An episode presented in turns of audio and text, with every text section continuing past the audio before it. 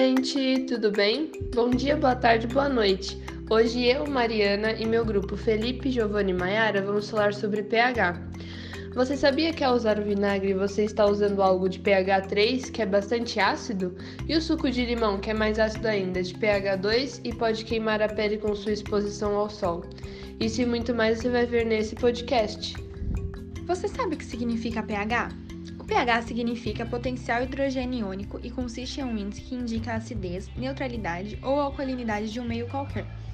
Os valores de pH variam de 0 a 14 e de acordo com a composição ou concentração das substâncias. Quanto menor o índice de pH, mais ácida a substância, e quanto maior, mais básica.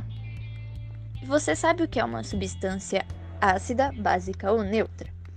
Uma substância ácida é aquela que tem seu pH menor que 7. Um exemplo é suco de limão. Uma substância básica é aquela que tem seu pH maior que 7. Um exemplo é leite de magnésio. E uma substância neutra é aquela que tem seu pH igual a 7. O limão, por exemplo, ele tem um pH de 1,8 e por conta disso ele é ácido. Recentemente eu fui fazer uma limonada logo depois eu fui para a piscina e tomei sol.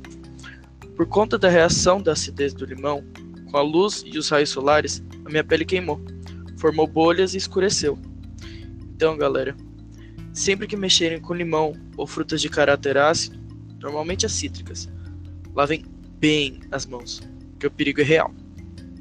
E por último, você sabe o que é uma diluição? A diluição é o ato físico-químico de tornar uma solução menos concentrada em partículas de soluto através do aumento do solvente. E o que, que isso significa? Significa que ao diluir uma solução, ou seja, adicionar solvente a ela, ocorre uma diminuição de sua concentração, levando a uma alteração do seu pH na diluição de uma solução ácida. Por exemplo, o pH vai aumentar devido à diminuição de, da concentração de H+, indicando uma diminuição da acidez do sistema.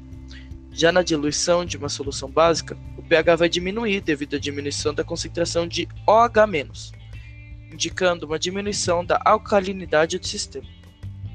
Bom, gente, esse foi o assunto de hoje. Se você gostou, continue vendo os próximos podcasts. Obrigada, gente!